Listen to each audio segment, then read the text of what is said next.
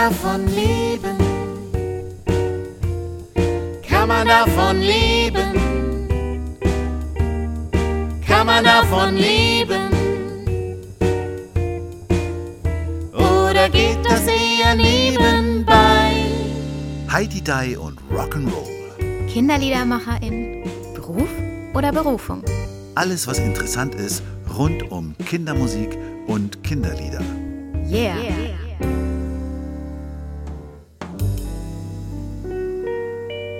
Hallo Matthias. Hallo Lucia. Hallo Jana. Hallo. Schön, dass du heute da bist. Ich habe in der ersten Klasse Kantele gelernt. Weißt du, was Kantele ist? Hm, ein Seiteninstrument, Ja. das irgendwie klingt irgendwie nach Gesang, Kantille oder. Ich habe Also ich hab immer, ich hab immer gedacht, das heißt Kantele. So Weiß von, ich Von nicht. Also bei uns hieß es Kantele. Ach so. Aber wir sind ja sehr weit auseinander. so. Also es könnte ja sein, dass es bei dir anders heißt als bei mir. Das habe ich in der ersten Klasse gelernt und ich fand es sehr beruhigend. Und deshalb freue ich mich umso mehr, dass wir heute die Jana da haben, weil die spielt Harfe. Die hat ein paar mehr Seiten als so eine Kantele. Mhm. Aber ist genauso beruhigend. Beruhigend? Beruhigend. Findest du Harfe nicht Das- beruhigend oder was? Ja, ich weiß nicht, ob es ob äh, beruhigend das ist, was die Harfe ausreichend beschreibt. Für mich ist es das klassische romantische Instrument, die Harfe. Aber das werden wir sicherlich gleich äh, noch aus fachkundigerem Munde erfahren, was die Harfe eigentlich genau ist. Aber vorher habe ich noch eine Frage an dich. Hast du Ach, dich schon schon mit. Randale getroffen? Da, weil du wolltest ja äh, mit denen zusammen beim Festival im nächsten Jahr in Bielefeld spielen. Stopp, stopp, stopp, Nee. stopp, stopp. Du hast es dir in deinem Kopf ausgedacht, dass, dass, die, dass das gut zusammenpassen könnte. Also nein, habe ich noch nicht. Hast du noch nicht, aber wir haben ja nächstes Jahr das 25-jährige Bestehen von Kindermusik.de und das feiern wir in Bielefeld mit einem großen Festival mit mindestens fünf Konzerten, wo wieder viele verschiedene Kindermusiker und Musikerinnen aus dem Netzwerk zusammen in einem Konzert spielen. Und du weißt ja, ich bin ein Freund von Gegensätzen, die Ja. sich anziehen. Ja. Und da würde, ich, würde es mich schon interessieren, wenn Randale einen Lucia Ruf-Song interpretiert und umgekehrt, wie das klingt, wenn die zusammenspielen. Und du, mit wem, mit wem wirst du dann spielen? Vielleicht mit, mit Jana Pachel, vielleicht können wir die auch noch mit Aber, einbeziehen. de- aber, das, aber das würde ja bedeuten, dass, dass du total rockig bist, wenn du Jana ähm, als Gegenpol haben willst. Aber ich finde, du bist ja eher so jazzig angehaucht. Ja, aber das ist ja trotzdem eine, eine große Erweiterung des, des Aber es, ist kein, Klangspektrums. aber es ist kein Gegensatz. Nee, ein Gegensatz ist es vielleicht nicht. Aber ein Gegensatz ist es wirklich in Wirklichkeit auch nicht, wenn du mit Randale spielst, sondern auch nur die sehr weit entfernten Pole auf einer Skala, die alle zu Kindermusik gehören. Okay, dann fragen wir jetzt mal Jana, ob sie Bock hat, mit dir ein Konzert zu spielen, oder? Okay.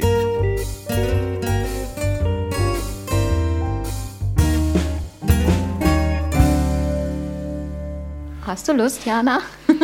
Ich denke, wir könnten da mal drüber nachdenken und schauen wir mal, was wir dann machen. Ah, ja? sehr gut, siehst du? Prima, das, das das finde hat ich, ja leicht geklappt.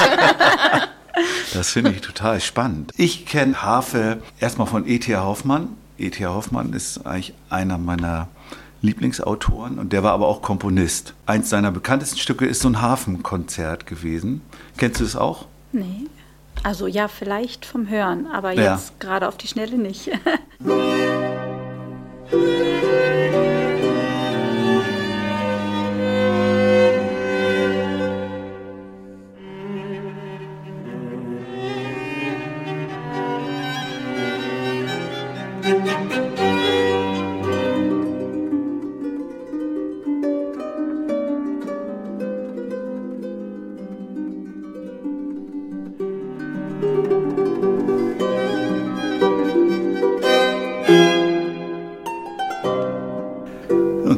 daher denke ich eben, das E.T.A. Hoffmann ist ja so der Urausdruck der Romantik. Das war eben auch so dieser romantische Sound, den die Harfe da reingebracht hat. Wobei es auch ja, wobei auch Mozart ein Hafen- und Flötenkonzert ja komponiert hat. Wie, wie würdest du das einordnen, Jana? Äh, du meinst die Harfe? Ja. Ich finde, die Harfe ist sehr vielfältig. Also sie gehört auf jeden Fall zur Romantik, aber man kann auch wunderbar moderne Sachen mit ihr spielen. Man kann Jazz auf ihr spielen. Äh, es gibt auch berühmte Jazzharfenisten. Ähm, dann gibt es die kleine Harfe, da kann man die irische Musik drauf spielen. Das heißt irische Volksmusik? Oder? Genau. Also in Irland ist das ein richtiges volkstümliches Instrument? Genau, ja. Und da wird fast in allen Pubs wird, äh, die kleine Harfe ausgepackt und dann wird äh, Musik gespielt. Und das ist, dann, das ist doch dann bestimmt keine Entspannungsmusik, oder? Ja, es kommt drauf an. Es gibt sowohl das eine als auch die wilde Tanzmusik bei den Iren. Aber mich würde voll interessieren, wie man zur Harfe kommt. Wie kommt man auf die Idee, Harfe zu lernen und wie beißt man sich dann da durch? Also ja, ich war auf dem Tag der offenen Tür in der Musikschule hier in Bielefeld und dann werden ja alle Instrumente vorgestellt.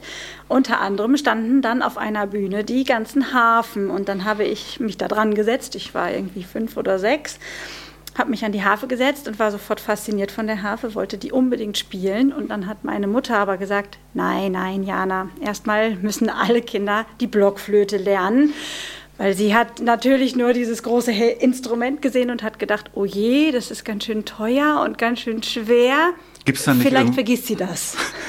Gibt es da nicht irgendwie eine Kinderharfe oder sowas?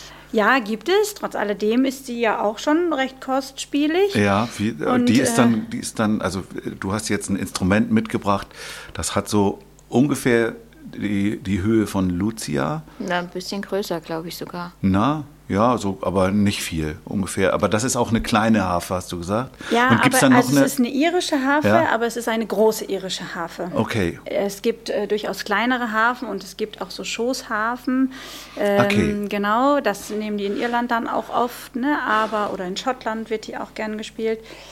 Aber ähm, man fängt als, den, als Kind tatsächlich mit einer irischen Harfe an, aber es muss dann nicht so eine große irische Harfe sein. aber die steht schon dann auch auf dem Fußboden Ja. oder hat man dann die nein, auf dem nein, Schoß? Die steht auf dem Fußboden und man lehnt sie sich auf die Schulter und spielt dann dran, genau. Ja, ja und ich habe dann, ähm, habe ich dann ganz brav Blockflöte angefangen zu spielen und nach einem Jahr habe ich dann gesagt, so jetzt möchte ich aber doch gerne auch die Harfe spielen. Hast weil es sie nicht ist, vergessen? Genau, ich habe es nicht vergessen, sie ist mir im Herzen geblieben und dann äh, durfte ich auch Harfe spielen und dann habe ich im Alter von sieben Jahren angefangen, die Harfe zu spielen. Und äh, die, also ich habe ja auch meine ersten musikalischen Wege auf der Blockflöte gemacht und bin der heute noch dankbar. Also bei uns war es ja noch so, habe ich glaube ich schon mal erzählt, dass wir in der Klasse alle zusammen Blockflöte gespielt haben, alle 30 Kinder und das war nicht immer schön. Und trotzdem habe hab ich der Blockflöte viel zu verdanken, weil ich so die Grundlagen der Musik, der Noten und der, der Zählweise und was weiß ich darauf gelernt habe. Wie ist es bei dir?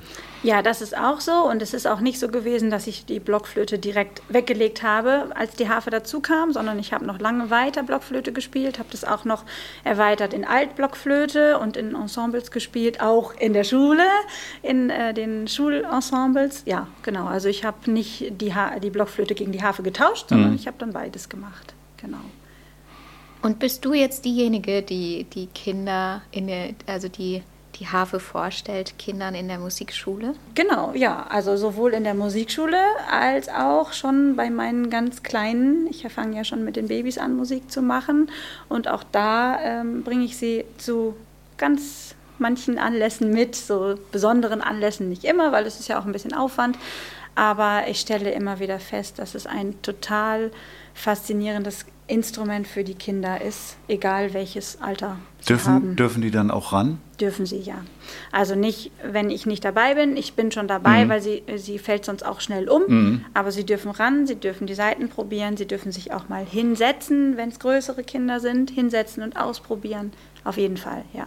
Wie, wie alt sind die Kinder in deinem Lieder, in deinen Liedergartenkursen? Die sind von vier Monate alt bis so fünf ungefähr, aufgeteilt in verschiedene Altersgruppen. Genau. Fünf, fünfeinhalb. Und lernen dann manche auch Harfe spielen? Ja, tatsächlich ja. Harfe oder Klavier ähm, bringe ich auch bei bei uns zu Hause, genau. Und äh, ich habe schon einige von meinen, die ich seit, äh, die bei mir sind, seit sie vier Monate alt sind und die sind jetzt bei mir im Klavierunterricht tatsächlich. Das ist schon schön mitzuerleben und die Kinder zu begleiten. Wenn ich mal so äh, in der Krippe bin und da so einen Projekttag mache, lasse ich die Kinder auch immer an die Gitarre und dann gibt es so unterschiedliche Herangehensweisen der Kinder. Also sie versuchen natürlich das nachzuahmen, das Strum, also so einmal so runterstreichen, aber das klappt irgendwie nicht immer. Bei der Harfe gibt es ja auch verschiedene Möglichkeiten. Man kann ja wahrscheinlich dran ziehen, man kann drüber streichen, man kann wahrscheinlich auch dagegen klopfen. Genau. Wie, wie gehen die Kinder davor, wenn du. Auch tatsächlich ganz unterschiedlich. Ja. Manche setzen sich hin und zupfen ganz vorsichtig die Seiten an. Manche streichen wirklich über die ganze Harfe, dass ein Glissando erklingt, was ja einfach vom Klang auch total toll ist. Mhm. Äh, manche klopfen auf den Resonanzboden, um das zu hören, wie das klingt, weil das ja auch sehr halt. Ganz unterschiedlich, ja. Du begleitest dann auch dich, wenn du singst, wenn du die, äh, wenn du mit den Kindern was machst, meine ich? Ja, so einfache Lieder, wobei das dann tatsächlich oft Schlaflieder sind oder Kuschellieder, ne? so von der beruhigenden Wirkung, äh, dass die Kinder bei den Eltern auf dem Schoß sitzen und kuscheln oder die Größeren liegen dann auf ihrer Matte und hören einfach nur zu. Genau, und manchmal spiele ich nur was und manchmal singe ich dazu, aber so einfache Schlaflieder dann. Ne? Und ansonsten spielst du aber auch äh, dann, wenn es wilder wird, instrumental oder ja, man sich- da nutze ich dann öfter dann vielleicht das Klavier mal Ja. oder ähm, Gitarre kann ich so ein paar Grundgriffe, die, die für Kinderlieder dann gerne reichen. Ähm, sowas mache ich dann, genau. Aber für die Harfe nutze ich tatsächlich mehr als Ruheinstrument bei den Kindern. Was sind das so für Schlaflieder, die du da spielst? Jetzt Mm. darfst du nur die von Matthias aufzählen. Von bis, von traditionellen Liedern, weißt Ja. du, wie viele Sternlein stehen, oder irgendwelche, die ich in meiner Liedergartenausbildung kennengelernt habe, Kinderlieder, ähm, ja, so Schlaflieder, also von bis. Also ich gucke immer so, was mir gefällt und dann. Ja, fällt dir eins ein, was dir rein. gefällt? Außer, Ähm, außer willst du, also bei willst du, wie viel Stern, weißt, Weißt du- wie viele Sternlein stehen? Da habe ich eine ganz spezielle Assoziation. Das musste ich mal spielen. Das ist eigentlich ein sehr trauriger Anlass gewesen, weil mal ein Junge, der bei mir im Musikkurs war, also ich habe auch äh, ganz früher Musikkurse gegeben, gestorben ist. Und dann wurde ich gefragt, ob ich auf der Beerdigung spielen kann. Und dann haben sie sich eben gewünscht, dieses Lied. Weißt du, okay. wie viele Sternlein stehen? Und das war so, also das hat mich echt in meinen Grundfesten erschüttert, sage ich mal. So auf so einer Beerdigung, wo alle wort- und sprachlos sind, weil keiner versteht, warum so ein, so ein kleiner Junge sterben muss. Dieses Lied dann singen, wo ansonsten keiner singt, das war schon echt bewegend. Ja, das glaube ich.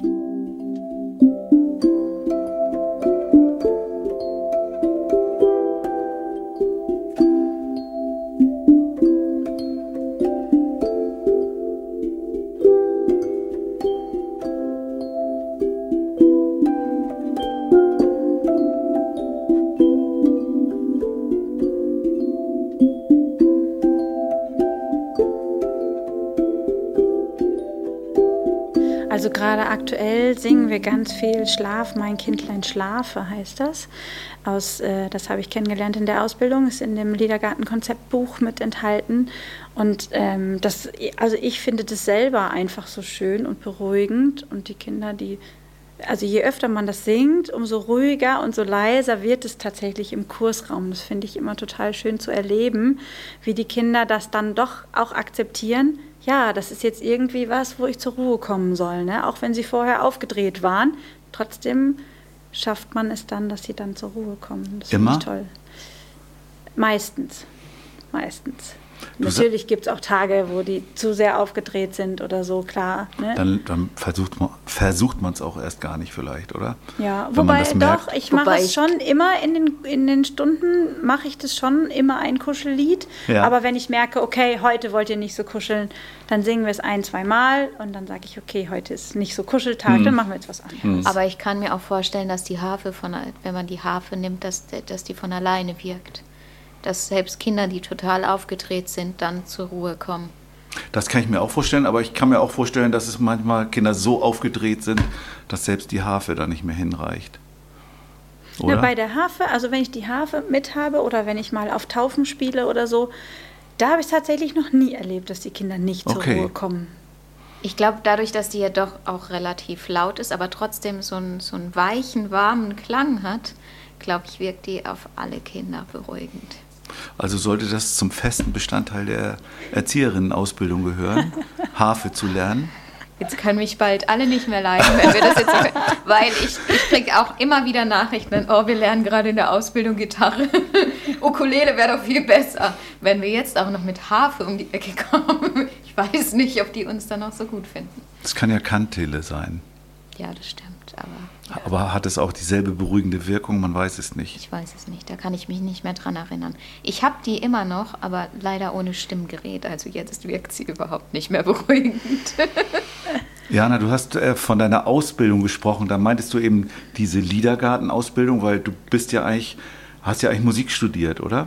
Nein, ich habe eine Ausbildung zur Erzieherin gemacht im heilpädagogischen Bereich, weil ich äh, ursprünglich Musiktherapeutin werden wollte. Mhm. Und dann bin ich aber im Montessori-Kinderhaus hängen geblieben und habe das Montessori-Diplom gemacht und habe dann den Schwerpunkt auf die Musik mit den Kindern gelegt ähm, und habe dann halt die Ausbildung zur Liedergartenlehrerin gemacht, genau. Also ich konnte tatsächlich damals nicht Musik studieren, weil mir meine Hände, meine Handgelenke einen Strich durch die Rechnung gemacht haben und ich nicht länger üben konnte, weil ich chronische Sehnenscheinentzündung bekommen oh. habe. Das und kommt das, auch bei der Harfe? Ja, und das dann halt fürs Studium äh, nicht ging. Also ich konnte einfach nicht die Übezeit dafür aufbringen, mhm. die es hätte gebraucht, um wirklich ein Musikstudium mhm. an der Harfe zu machen, genau. Wie lange dauert die Ausbildung zur Liedergärtnerin? Zwei Jahre. Zwei Jahre, genau. Okay. Immer mit Blockunterricht am Wochenende und dann hospitieren in Liedergarten- oder Musikgartengruppen, genau. Das gehört zusammen, Musikgarten und Liedergarten? Nein, es gehört nicht zusammen, aber es ist sehr ähnlich. Also ja. der, der Liedergarten ist vom Sängerbund Nordrhein-Westfalen der Träger und der Musikgarten ist ja vom, äh, in der EMP-Ausbildung auch mit, also es ist einfach ein anderer Träger, mhm. aber vom Konzept ist es sehr, sehr ähnlich. Ich würde fast sagen, 80 Prozent war gleich. Ähm, der, Im Liedergarten ist noch etwas mehr Fokus gelegt, werden auf den, gelegt worden auf den Gesang, weil es vom Sängerbund ist und die das als Nachwuchsförderung für ihre Chöre äh, initiiert haben. Naja, und der Unterschied ist auch die Ausbildung. Musikkarten. Musikkarten kann man mit zwei Wochenenden bekommt man eine Lizenz und bei dir waren es zwei Jahre. Das ist schon ein gewaltiger Unterschied. Und das ist berufsbegleitend, äh, macht das jeder oder ist das äh, für Erzieherinnen und Erzieher? Nee, ist berufsbegleitend, ja, das kann jeder machen. Ich, ähm, also man musste so eine pädagogische Grundlage haben und dann auch eine kleine Aufnahmeprüfung machen, so ein paar Lieder vorsingen und äh, ich weiß gar nicht mehr so genau, ist schon ein bisschen her, auf jeden Fall eine Aufnahmeprüfung machen und auch nachher einen äh, Abschluss, ne, eine Prüfung. Aber es kann jeder machen, der dazu Lust hat, ja. Mit pädagogischer Ausbildung auch das ein Unterschied zu Musik äh, Musikkarten musst du denn vorweisen, dass du Erzieherin bist oder wie, wie ja, wird das? Ja, ich musste das machen. Ich weiß gar nicht, ob das mittlerweile noch so ist, aber ich musste das damals machen. Ich gehörte mit zu einer der ersten Runden, die die gemacht haben. Ja. Mittlerweile ist es weiterentwickelt. Es gibt auch irgendwie Liedergarten in der Kita, so, so eine Ausbildung speziell für Erzieherinnen die dann so eine Fortbildung so, okay. oder mhm. Ausbildung machen. Ich glaube, das ist nicht ganz so umfangreich. Da geht es dann, glaube ich, ums Singen und Musizieren in der Kita selbst für ähm, Kita-Personal als Fortbildung. Ne? Aber das weiß ich jetzt nicht mehr so ganz genau. Ja. Und die und das heißt, du führst mit dem Liedergarten die Kinder ans Singen heran, weil du sagst, es ist vom Sängerbund initiiert? An Singen. Und mir ist aber auch wichtig, dass der musikalische äh, Teil nicht zu kurz kommt. Also wir spielen mit Instrumenten, wir machen, ich bringe Rhythmik mit rein, äh, so verschiedene. Ne? Also da habe ich dann, ich habe äh, hospitiert im Musikgarten, weil es halt damals noch nicht so viel Liedergarten zum Hospitieren gab. Äh, und äh, deswegen habe ich da raus dann das ein bisschen mitgenommen, ne? dass ich ähm, viel, weil ich das auch wichtig finde, ne? mit so Rhythmusspielen oder Klatschspiele. Und auch hören wir Musik von, äh, von einem Medium mhm. und tanzen dann dazu. Ne? Also wir singen nicht die ganze Stunde nur, sondern wir hören auch Musik und tanzen dann entsprechend dazu. Ne? Musik und Bewegung Genau. sind ja, auch ein wichtiger Genau. zusammen, ein wichtiges Zusammenspiel. Die kommen auch vor. ja. Jede, jeder musikalische Ablauf lässt sich als Bewegung darstellen und jede Bewegung lässt sich als Musik darstellen. Ja, genau. Und das ist mir halt auch wichtig und ich finde es auch gerade für die Kinder wichtig, dass man nicht die ganze Stunde nur sitzt und singt und Musik macht, sondern dass sie halt sich auch bewegen, dass sie lernen, wie kann ich mich zur Musik bewegen. Mit den Größeren holen wir uns auch manchmal ein Blatt und wir malen einfach zur Musik, nichts Vorgegebenes, sondern sie sollen dann mal einfach malen, was sie hören. Oder halt so Mallieder. Ne? Im Winter haben wir dann Schneemänner gemalt, da haben wir das geübt, den Kreis zu malen zu einem entsprechenden Lied und so. Genau. Ich finde Malen zu Musik ja total schwer. Ich habe das in meiner Erzieherausbildung in der Grundschulförderklasse gemacht. Ähm, Malen zu Musik. Die haben das total gut umgesetzt. Aber mir selbst fällt es total schwer, was zu, Zu hören malen. und zu malen, was man hört. Weil ich automatisch Bilder im Kopf habe, die ich malen möchte, aber die äh, können auch ganz unabhängig sein von der Musik. Aber das Interessante daran ist, also das geht mir oder ging mir am Anfang auch so. Und dann haben wir in der Lieder, habe ich das in der Liedergartenausbildung gelernt. Die Kinder gehen nicht so daran, die gehen nicht daran, was ist das für ein Bild, was muss ich für ein Bild malen, sondern die malen dann sowas. Genau, wie Also die, die stell malen ich mir auch so vor. und Kreise und Striche und wenn das ganz wild ist, malen sie so Punkte mit den, manchmal, manche Kinder haben zwei Stifte in der Hand und malen dann Punkte aufs Bild, ganz wild.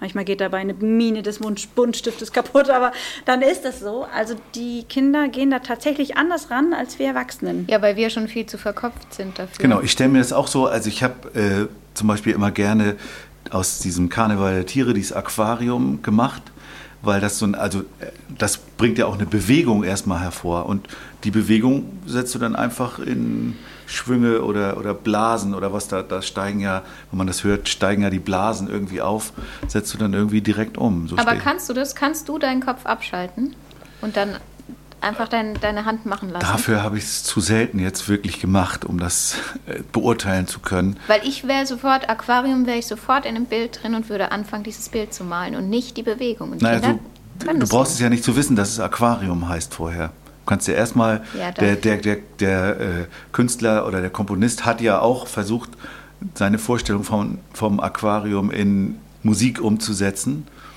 Und äh, da brauchst du erstmal eigentlich den Titel in dem Man Fall könnte nicht. so Erwachsenen-Sachen anbieten. Malen zur Musik. Gibt es doch bestimmt, Gibt's oder? schon? Gibt es bestimmt, würde ich auch sagen. So Also- Aber das. Aquarium, das verwende ich tatsächlich auch ganz viel. Ah, ja. Und zwar zaubern, verzaubern wir uns dann immer in Fische und die Kinder haben Tücher und dann tanzen die mit den Tüchern durch den Raum. Das sieht auch sehr wunderschön aus und es ist ganz interessant, wie unterschiedlich die Kinder das dann tanzen. Genau, man braucht gar nicht mehr viel Vorgabe machen, weil die Genau. Musik einfach, einfach für sich spricht dann. Ne? Genau.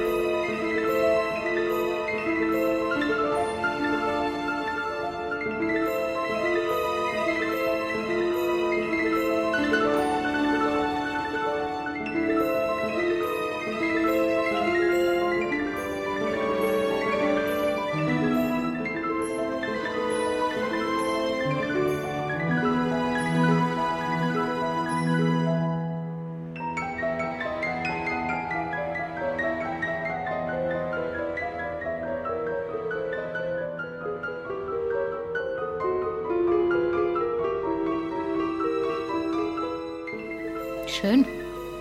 Sollten wir auch mal machen, so Musik tanzen und malen. Ja, Ja, machen wir doch probiert auch. es aus. Also, es macht Spaß. Man muss sich da wir wirklich von lösen und einfach die Hand mit der Musik, als würdest du irgendwas dirigieren. Stell dir vor, du würdest einfach dirigieren und einfach den Stift in die Hand nehmen. Beim Dirigieren bin ich auch gnadenlos gescheitert.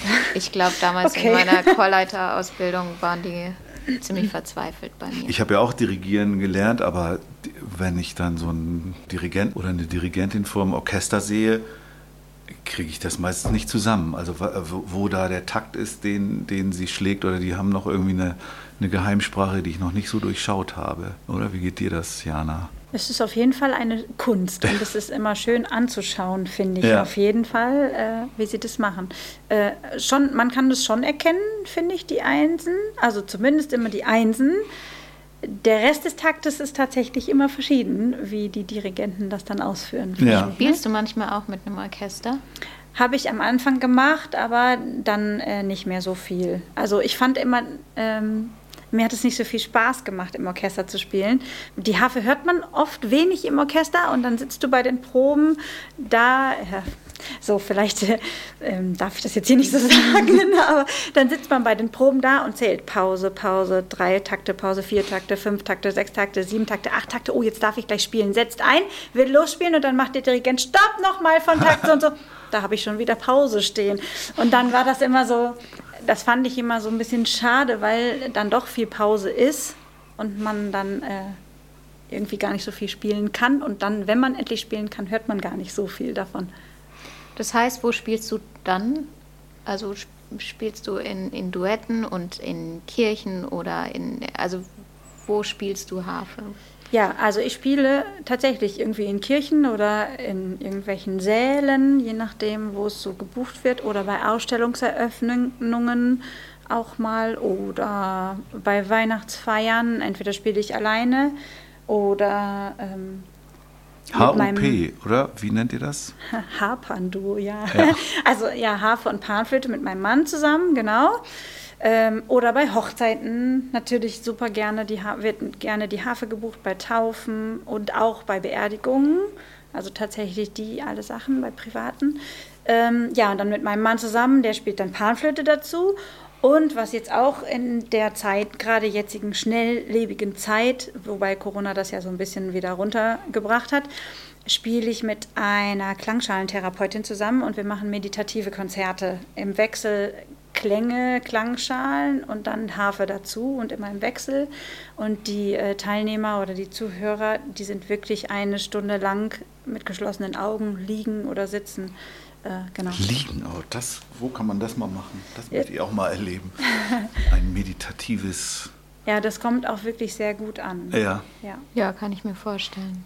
Aber hat ja dann auch eine begrenzte Besucherzahl, oder? Ja, es kommt immer auf den, auf den Raum an, genau. Also im Liegen ist es tatsächlich schwierig, einen passenden Raum zu finden, aber das haben wir auch schon gemacht und das ist super angekommen. Ja. Da, so, das könnte man bestimmt gut im Planetarium machen, oder? Da hat man doch manchmal so die, diese Sitze, wo man so ein bisschen nach hinten äh, liegt, Das stimmt. sowieso schon. Und dann äh, vielleicht muss man das unter der Kuppel, vielleicht geht das sogar von der Akustik. ja, das stimmt. Aber hast du aber noch das, nicht? nee, habe ich noch nicht. Also wir machen es ist- meistens in Kirchen, weil es einfach in den Kirchen Gut, da toll ist klingt. natürlich auch die Akustik schön, Genau. ja. Aber es, äh, Planetarium, da wird es auch total passen, stelle ich mir gerade vor. Ja, Da auch für Kinder. Man, da könnte man mal ein tolles Kinderprogramm machen Ja. für, für Harfe und mit Kinderliedern und dann stelle ich mir gerade super vor. Ja. Sphärenklänge von weit her aus dem Universum. Hörst du's? Oh, das ist bestimmt toll. Wollen wir mal die Lebenslieder Ja, anschauen? das wollen wir. Denn wir wollen wissen, wo das alles herkam bei Jana und deswegen uns mal über deine Lebenslieder unterhalten.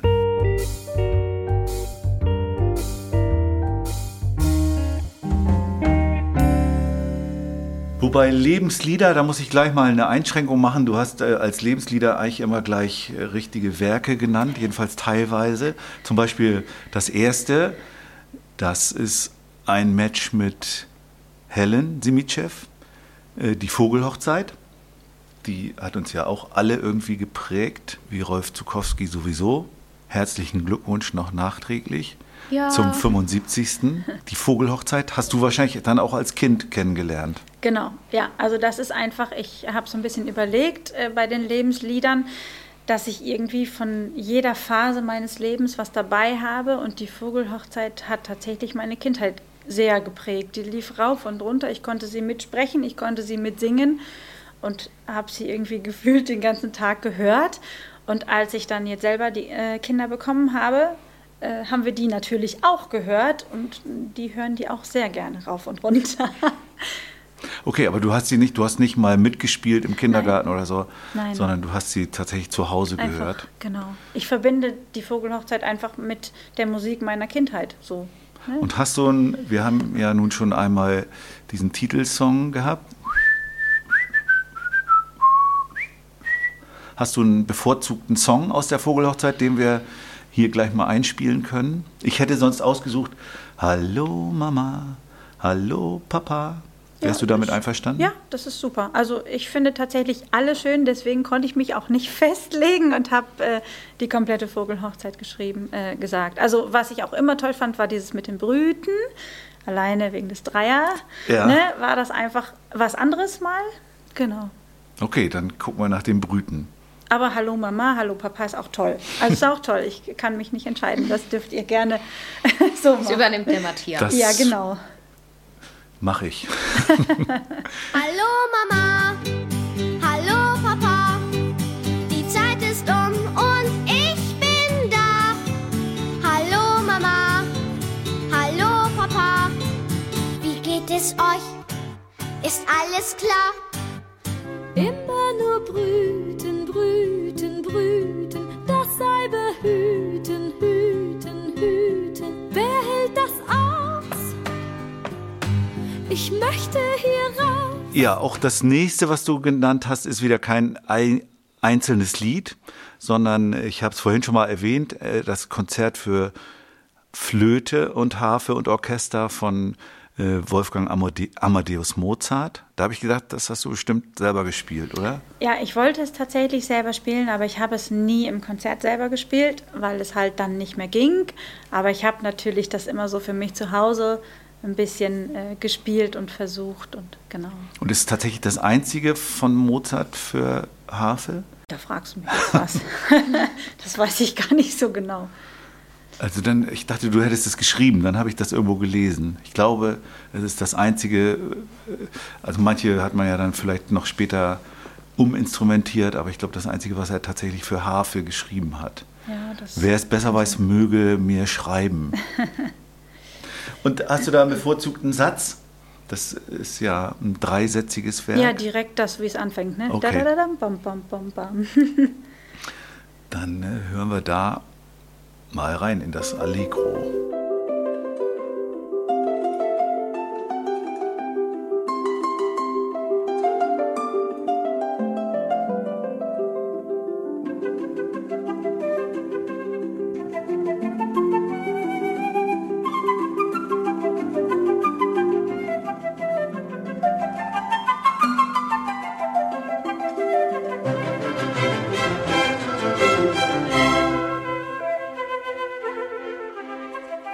Dann geht's weiter mit der Harfe in deinem Leben. Da hat dich äh, Deborah Hanson Conant oder Conant oder wie spricht Conant, mhm. Conant erwischt. Genau. Ja, die habe ich äh, irgendwann kennengelernt ähm, und fand das einfach Selber spannend. persönlich oder nur als Nein, auf dem Konzert habe ich sie gesehen. Ja. Sie war bei uns äh, in der Hechelei ganz oft. Hat In ein der was? In der Hechelei bei uns in Bielefeld hier. das Im ist ein, das ist ein, entschuldigt, ist ein, ist ein Veranstaltungsort oder Ja, genau. genau. Und äh, dann habe ich, äh, war ich bei ihr beim Konzert und äh, ich fand es einfach spannend, was sie gemacht hat. Das geht ja so ein bisschen in die Jazz-poppige Richtung. Die hatte halt immer eine Elektroharfe, eine kleine blaue Elektroharfe. Und was, was ist eine Elektroharfe? Ja, die hat sie tatsächlich angeschlossen. Die hat nicht so einen großen Resonanzkörper hinten dran, sondern wie auch so eine E-Geige oder E-Bass. Ohne selber, ohne natürlichen Klangkörper, sondern man muss ihn anstecken und dann geht es halt elektronisch. Ne? Und die hat sie sich immer so umgehangen. Die war nur so ungefähr ein bisschen größer als der Oberkörper und dann hat sie sie so umgehangen gehabt und hat auf der Harfe dann gespielt. Das war einfach so komplett was anderes für mich. Ne? Das Harfe halt goes. Rock'n'Roll. So ungefähr. ja, und dann hat sie so schön da ja zu gesungen. Und ähm, dann hat sie ein Lied, äh, diese Nachtigall, The Ja. Nightingale, das haben wir, also mein Mann und ich, haben das jetzt wiederentdeckt. Und das ist Bestandteil, wenn wir Konzerte geben, aus unserem Programm. Mein Mann spielt dann halt mit der Panflöte die Gesangsstimme Ja. und ich spiele halt die Harfe. Ne?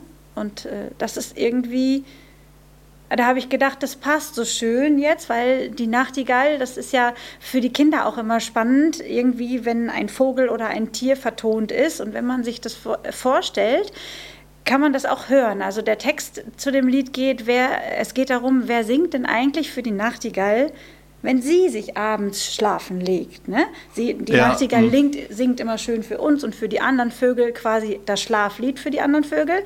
Aber wer macht das denn, wenn die Nachtigall schlafen geht?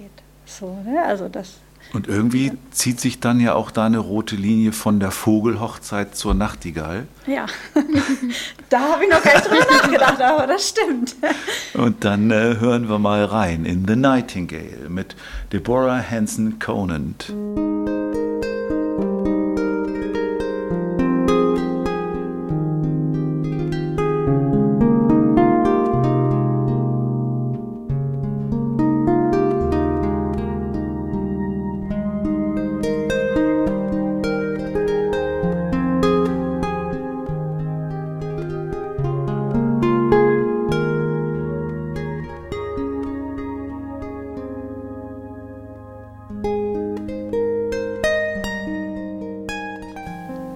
Haben es dir irgendwie angetan, denn du hast als nächstes auf deiner Liste wieder ein richtiges, diesmal ein richtiges Kinderlied, wenn ein schöner Tag beginnt von Volker Rosin, wo ja auch äh, die Tiere mächtig Musik machen. Genau, ja. Und äh, das habe ich aufgeschrieben. Ja, es ist lustig, dass das alles mit Tieren zu tun hat. Das war mir nicht so klar. Aber also das habe ich tatsächlich aufgeschrieben, weil das war das Lied, mit dem ich die Aufnahmeprüfung für die Liedergartenlehrerin äh, gemacht habe.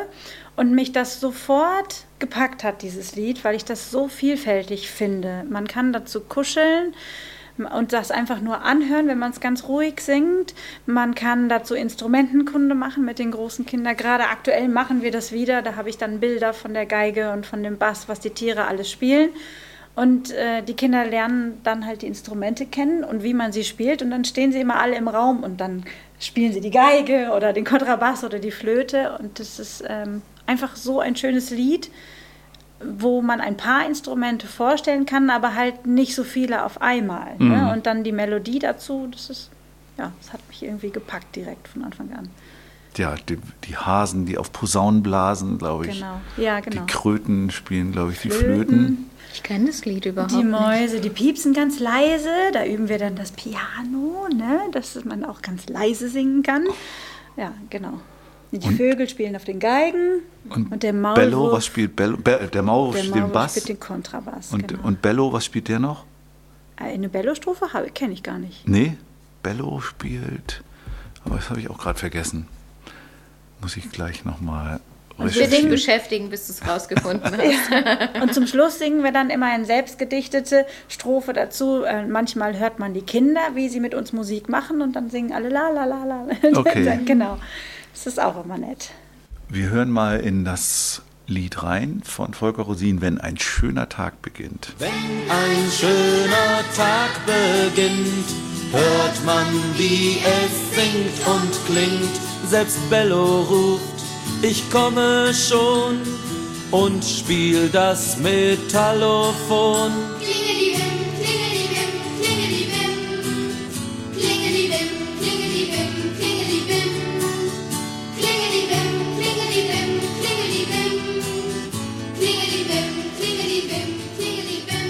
Ja, und dann hast du mich ein bisschen herausgefordert mit so einer Auswahl. Also ich habe, du hast so ein paar Lieder aufgeschrieben, das Kuckuckslied, das Trommellied und da, da habe ich auf der Suche mindestens jeweils 30 Stück gefunden und wusste jetzt nicht welches. Äh, Du hast dann äh, noch Noten geschickt, aber ich glaube, davon Aufnahmen zu finden, äh, ist schwierig, ne? Ja, das ist mit Sicherheit schwierig, ähm, weil das ist tatsächlich aus dem Musikgartenkonzept oder Liedergartenkonzept. Sie haben es beide drin. Aber das sind ein, ganz wichtige Rituallieder, die wir von Anfang an oder die ich von Anfang an mit den Babys schon singe. Und ich fand, die mussten einfach mit rein. Habe mir schon fast gedacht, dass es schwierig ist, die zu finden. Aber die mussten mit rein, weil ich kriege so oft auch mal Videos oder Sprachnachrichten geschickt, wie die Kinder dann dieses Trommellied, das ist die ganze Zeit auf ai, ai, ai, ai, es sind halt bestimmte Silben, die die Kinder schnell sprechen können. Und ich kriege immer ganz viele Videos, Sprachaufnachrichten, wo dann diese Babys immer Eier, Eier, Eier, Eier und so machen. Und ähm, Ach so, tatsächlich Babys, so Live-Phase, erste Live-Phase. Genau, sowas. also das Mhm. mache ich tatsächlich schon von Anfang an mit den Babys, wenn die vier, fünf Monate Mhm. alt sind. Und auch das Kuckuckslied, das spielen wir mit Tüchern. Damit verstecken wir uns unter den Tüchern und machen halt Kuckuck, wenn wir wieder da sind. Und das ist die ganze Zeit nur auf La La La. Und das können die dann auch irgendwann mitsingen. Und es ist einfach so toll zu sehen, wie schnell sie das mitsingen können und wie sie es einfach nachmachen. Und wir holen die Tücher und dann fangen irgendwelche Kinder meistens Das sind dann aber an, schon, la, la, die sind dann schon ein bisschen älter oder sind die Nicht auch vier, unbedingt. Mm, fünf Monate alt? Wenn die sich die Tücher holen, Ja, die Eltern holen die dann raus. Ach so. Äh, genau, und dann äh, spielen die damit. Es kommt äh, drauf an aufs Kind. Ne? Manche sind schnell in der Sprachentwicklung, manche später. Aber das ist tatsächlich ähm, in dem Babykurs schon. Da sind die Babys von 4 bis 18 Monate. Ist relativ groß die Spanne. Aber ähm, Kennst du das Da- auch? Ich, ich finde ja auch, was du sagst, ist richtig. äh, Kinder sind unterschiedlich, Menschen sind unterschiedlich in der Sprachentwicklung. Und Eltern sind manchmal echt gestresst, wenn sie solche, solche Angaben hören. Ne? Wenn sie hören, Leihphase fünfter bis achter, dritter bis achter Monat.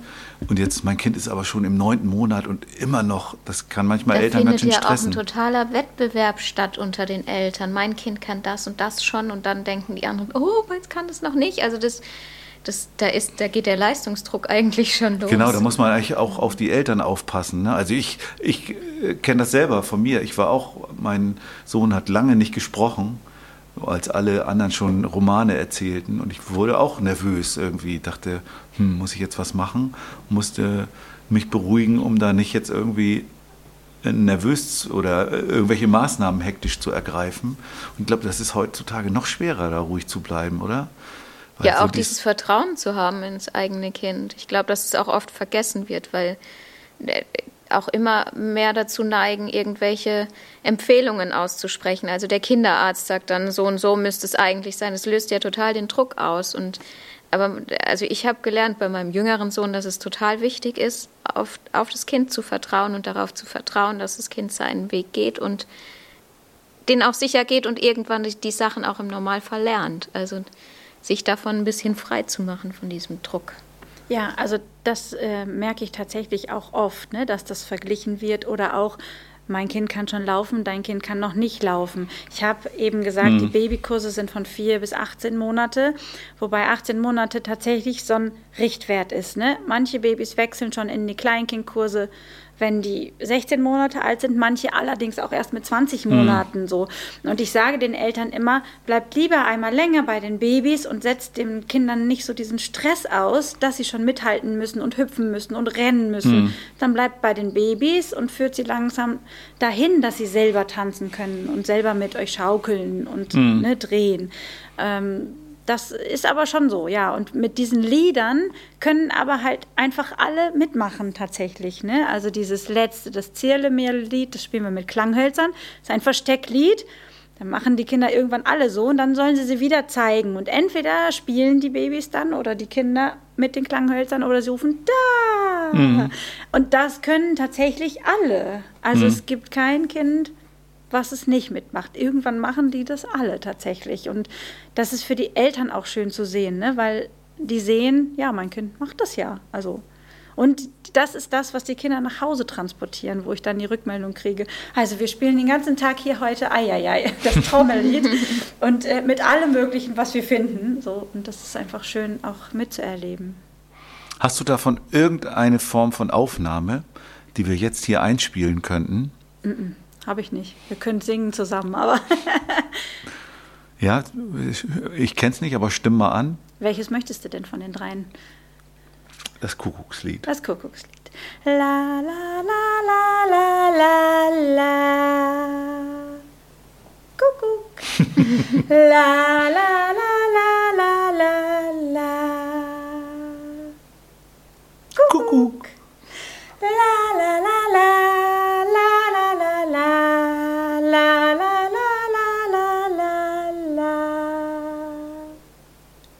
Kuckuck. Genau. Sehr schön. Schön, aber die Melodie ist gar nicht so leicht. ist mir nur Schön, aufgefallen. ja. Sehr schön, ja. Ja, wunderbar. Ja, dann kommen wir zu unserem Spiel, wobei das äh, heute wir ein bisschen anders machen als sonst.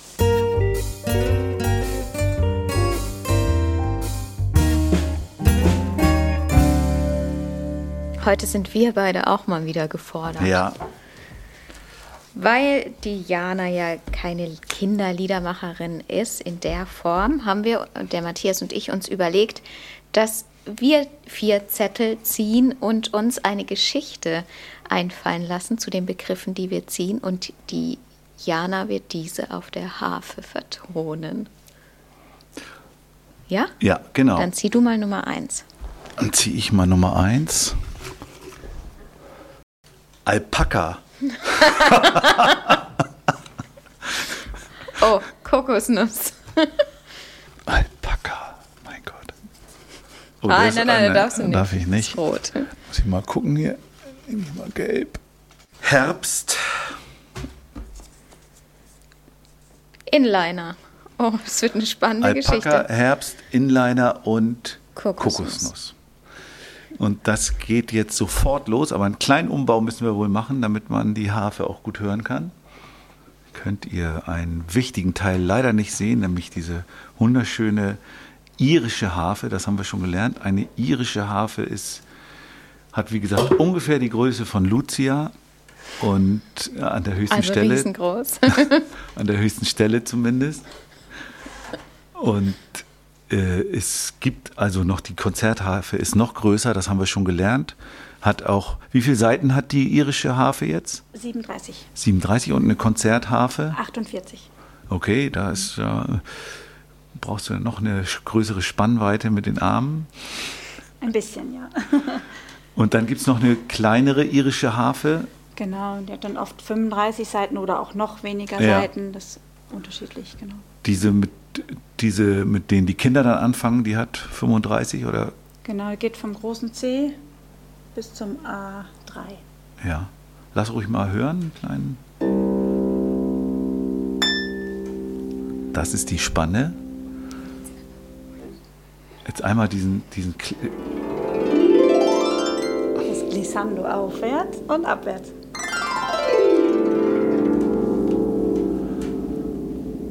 Was ich immer nicht verstehe, aber ist das denn eine chromatische, Reihen, eine chromatische Reihe, diese Harfe?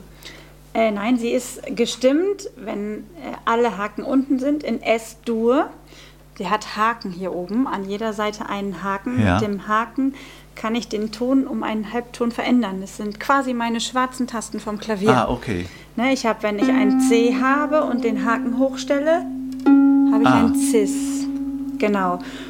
Und ich habe jetzt drei Haken hochgestellt, und zwar von dem E, von dem A und von dem H. Das hat einfach den Grund, um eine größere Auswahl an Tonarten zu haben, die man dann spielen kann. Ja. Das heißt, wenn alle Haken unten sind, habe ich S-Dur, drei Bs. Und wenn ich alle Haken hoch habe, kann ich mit vier Kreuzen spielen. Okay. So, das ist einfach der Grund, genau. Faszinierend. Dann ist das jetzt die Jazz-Einstellung, wenn du mit äh, Trompetern und Saxophonisten spielen musst. Das ist jetzt ganz normal C-Dur, was wir haben. Ach so. Ach so, du hast, genau, du hast ja gar nicht alle unten. Ich dachte eben, S-Dur ist ja immer so eine klassische Das Bläsertonart. stimmt, ja. Okay, lassen wir uns eine Geschichte einfallen. Genau, untermalt von den Hafenklängen von Jana. Fangen wir mit Herbst an, oder? Es war Herbst. Boah, bist du kreativ. Also es war Herbst und Die Bäume verloren schon ihre Blätter, ihre bunten Blätter, okay? ihre bunten Blätter. und im- ein Alpaka. Im Alpaka-Gehege Nein. türmten sich langsam die Blätter auf. Und das Alpaka Kaute, fraß die Blätter. fraß die Blätter, obwohl es eigentlich gar keine Blätter mochte. Sondern Ja, sondern es sich nach seiner Lieblingsspeise Kokosmilch sehnte. Leider Mm. die war, wurde dann geschlürft. nee, oder? leider war in Nee? dem Alpaka-Gehege gar keine einzige Kokosnuss. Und deswegen machte es sich auf die Reise Im Herbst. im Herbst. Mit den bunten Blättern. Es flog los. Ich weiß, Alpakas können nicht fliegen. Trotzdem, unser Alpaka flog hoch hinaus In die Wolken. über die Wolken. Über die Wolken. Über den Wolken flog es. Und um das Alpaka ru- rundherum waren lauter Kokosnüsse. Im Himmel? Ja. Himmelskokosnüsse. Ja. Und das Alpaka möchte eine Kokosnuss schn sich schnappen. Aber es kommt leider nicht so ohne weiteres an die von ihm so begehrte Kokosmilch ran. Ja. Weil in dem Moment, wo das Alpaka die Kokosnuss berührt, löst diese sich auf, denn es war eine Wolke. Ach so, es war nur eine Scheinkokosnuss. Da Ja. muss das Alpaka jetzt landen. Auf einer Kokosplantage. Mm, lecker Kokosnüsse. Und da waren ganz viele Leute, die Kokosnüsse geerntet haben. Und weil die Palmen aber so weit auseinander standen, Hatten sie Inliner? Hat, richtig, genau, mit den Inlinern bewegten sie sich von Palme zu Palme. Und das Alpaka war im Reich seiner Träume, aber die Kokosmilch hatte es immer noch nicht. da setzte sich das Alpaka ganz schön frustriert auf den Boden. Und dann kam ein Mädchen mit ihren Inlinern angebraust und sagte, was ist dein Problem, Alpaka? Keine Kokosmilch, aber ich brauche Kokosmilch, die ist so lecker. Aber ist doch gar kein Problem, sagte das Mädchen. Hier hast du doch ganz viele Kokosnüsse. Aber ich bekomme die Kokosnüsse nicht auf. Naja, das ist doch kein Problem. Ich habe doch meine Kokosnuss-Ernter Inliner dabei. Die haben natürlich auch in, hinten an der Ferse so einen Öffnungsmechanismus für Kokosnüsse. Wirklich? Ja, Bekomme ich dann jetzt meine Kokosmilch? jetzt bekommst du gleich deine Kokosmilch und tschack, tschack, tschack öffnete sie die erste Kokosnuss. Ah, ist die lecker. Mm. Haha, wie schön. Und da war das Alpaka glücklich. Und das Mädchen auch, oder? Das Mädchen auch, weil es konnte ja dem Alpaka helfen. Das erlebt es auch. Das erlebt eine Kokosnussernterin auch nicht jeden Tag. Und gemeinsam sitzen sie da und schlürfen Kokosmilch. Ach, wie schön.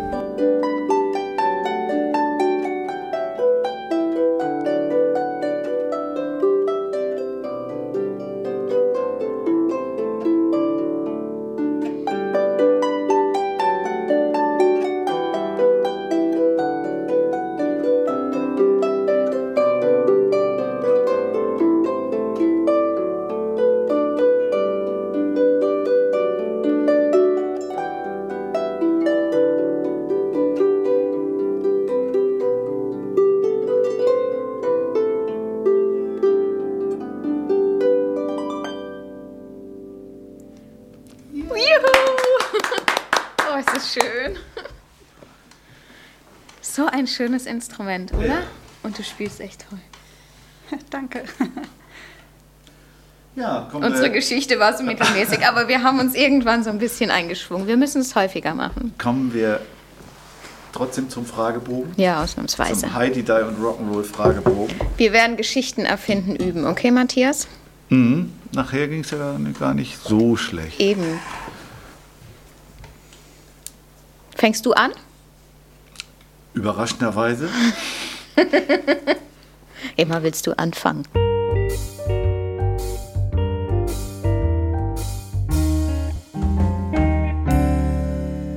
Die Frage Nummer eins ist die nach deinem ersten Kinderlied, wobei äh, da du ja selber keine schreibst.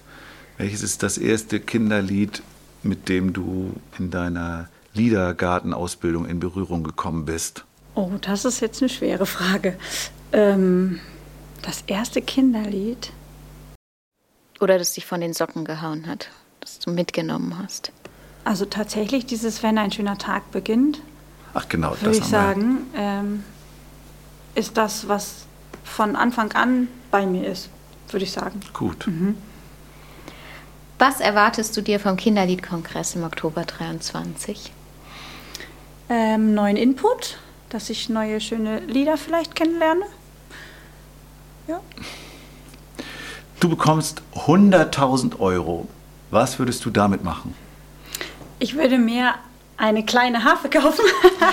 ich ähm, spekuliere tatsächlich schon länger mit einer kleinen Harfe, die dann eine Reiseharfe ist, die ich dann noch besser und einfacher mitnehmen kann. Und äh, die würde ich mir auf jeden Fall davon schon mal kaufen. Die kostet Und 100.000 Nein, Euro? natürlich nicht. Da ist dann noch ganz viel anderes übrig. Ähm, weiß ich noch gar nicht genau, was ich dann damit mache. Aber das wäre das Erste, was ich Okay. machen würde.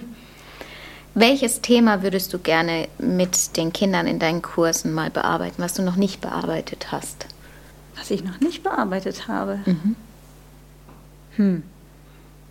Ich glaube, da gibt es kein Thema jetzt, weil wir machen tatsächlich Jahreszeiten, wir machen Tiere, wir machen, weiß ich nicht, kann ich nicht beantworten. Ist auch voll okay. Was bedeutet das Netzwerk Kindermusik für dich? Du bist ja jetzt nicht drin, aber hast ja schon ein bisschen was davon mitbekommen. Äh, also auf jeden Fall lerne ich ganz viele tolle Sachen kennen, also schon allein durch euch und durch dich. Ich habe ja auch dein äh, Liederbuch damals äh, gekauft. Da habe ich schon ganz viele Sachen draus verwenden können. Ähm, ja, also yay.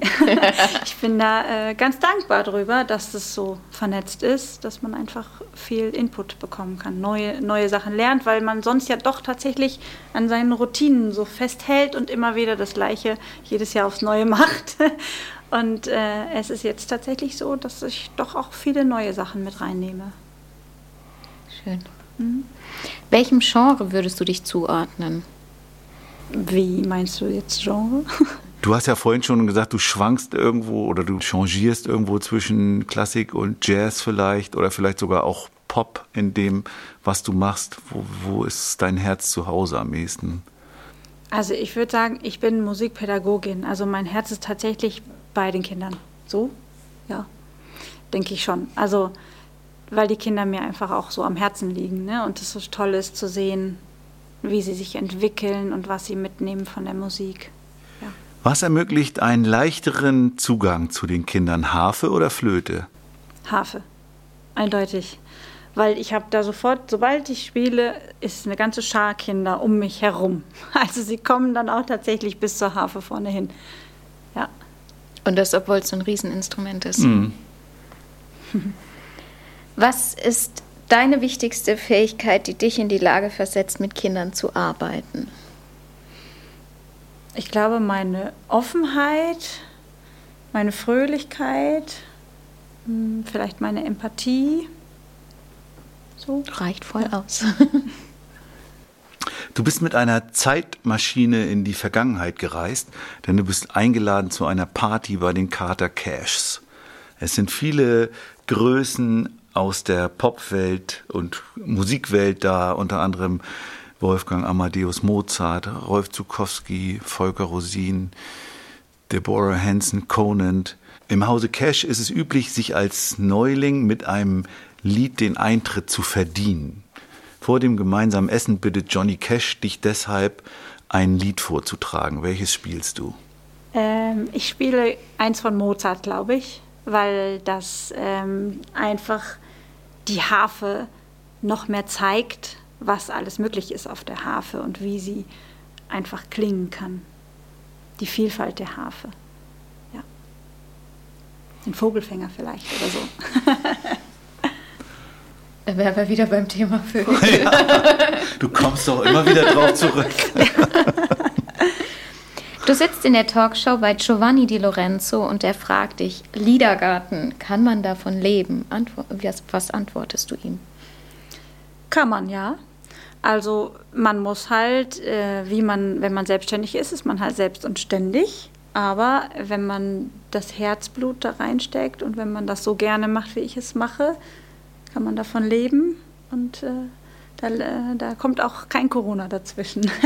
Sehr schön. ja, Gut. Das ist ja tatsächlich. toll. Ja. Ja, und damit sind wir schon durch mit den zehn Fragen und auch schon mit unserer Podcast-Folge. Dankeschön, Jana. ja, gerne. Schön, dass ich hier sein durfte. Vielen Dank, dass du hier bei uns, also bei uns ist ja Quatsch, sondern wir sind ja auch zu Gast im Wie Kanal immer. 21 in Bielefeld. Du bist ja hier quasi mehr zu Hause als äh, wir. Du hast ja auch erzählt, dein Mann hat hier auch ein Konzert aufgezeichnet. Im, in den Räumen von Kanal 21 ist nämlich eigentlich ein Fernsehstudio und heute werden wir hier betreut von Maurice, der uns hier technisch mitschneidet und für den guten Ton sorgt. Wir werden wieder eine Playliste machen zu der Podcast-Folge. Da könnt ihr euch alle Lieder, über die wir gesprochen haben, nochmal anhören. Fast alle. Das eine gibt es ja nicht. Ein oder andere. Das Aber ja die, schon. die, die wir finden, die werden auf dieser Playliste landen. Die findet ihr bei Spotify oder in den Show Notes von unserem Podcast, richtig? Genau, in den Shownotes werdet ihr drauf hingeführt. genauso wie auf, wie war noch jetzt mal die Abkürzung? HUPAM? Nee, HUPAM. Harpan. Harpan, Harpan.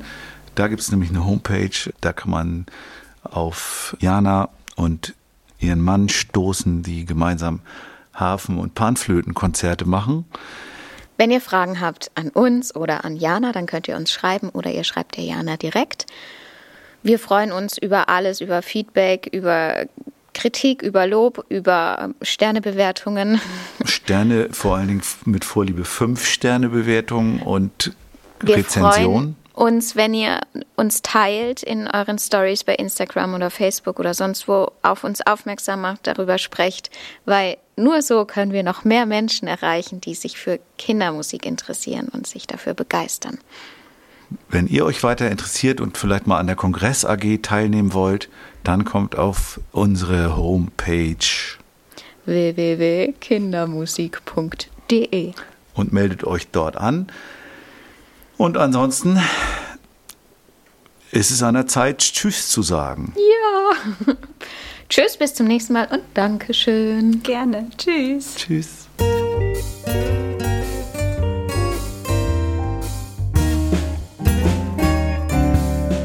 Kann man davon leben? Kann man davon leben? Kann man davon leben?